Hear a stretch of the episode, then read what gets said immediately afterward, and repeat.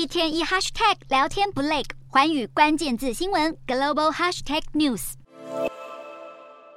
美国十年期公债殖利率升破百分之四，创去年十一月以来新高。市场方面，沙地阿拉伯再度延长减产措施，油价获得支撑，能源股走高。不过，美国通讯晶片大厂高通最新财报不佳，股价暴跌超过百分之八。美股四大指数全数收黑，道琼指数下跌六十六点六三点，收三万五千两百一十五点八九点；纳斯达克下挫十三点七三点，收一万三千九百五十九点七一点；标普五百微跌十一点五零点，收四千五百零一点。八九点，非半指数小跌三点五二点，收三千七百零八点零八点。欧洲股市方面，投资人在美国信贷平等调降后，脱手风险性较高的资产，转进债券、日元避险。欧洲三大股市也全数收跌。英国股市下跌三十二点四七点，收七千五百二十九点一六点。德国股市重挫一百二十六点六四点，收一万五千八百九十三点三八点。法国股市下滑五十二点三一点，收七千两百六十点五三点。以上就是今天的欧美股动态。